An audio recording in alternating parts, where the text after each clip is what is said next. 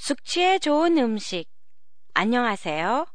도쿄 타마시에 있는 한국어 교실 한교실이에요.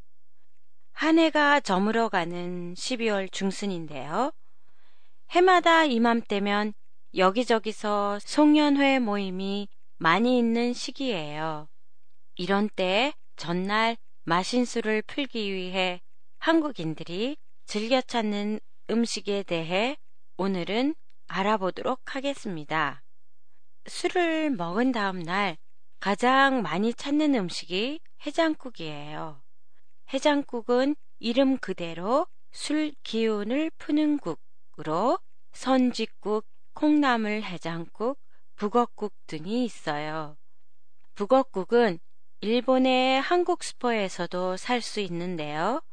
냉동 건조된 재료를 2분 정도 끓이기만 하면 즉석에서 먹을 수 있어 편리해요. 북엇국은 말린 명태, 황태를 잘게 찢어서 콩나물, 두부, 무 등을 함께 넣어 담백하게 끓인 국이에요. 그리고 콩나물 해장국은 콩나물과 약간의 사골 육수를 넣고 만든 국이에요. 지역에 따라서는 맛을 내기 위해 황태를 조금 넣고 끓이는 곳도 있어요.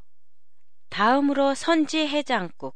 선지는 소의 피를 의미해요. 뼈를 오랫동안 삶아서 맛을 낸 사골 육수에 선지와 야채를 넣은 게 선지국이에요.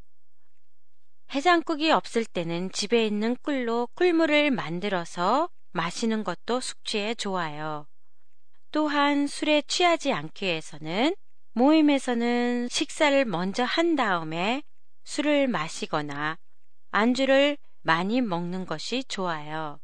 그렇지만 뭐니 뭐니 해도 자신의 주량에 맞는 양을 마시는 게 가장 좋은 방법이에요. 다음 팟캐스트는 설날 연휴로 1월 10일에 보내드리겠습니다. 2014년도 얼마 남지 않았는데요. 올 한 해도 한교실의 팟캐스트를 아껴주신 시청자 여러분에게 감사의 말을 드립니다. 2015년에는 보다 알차고 참신한 내용으로 찾아뵙겠습니다. 안녕히 계세요.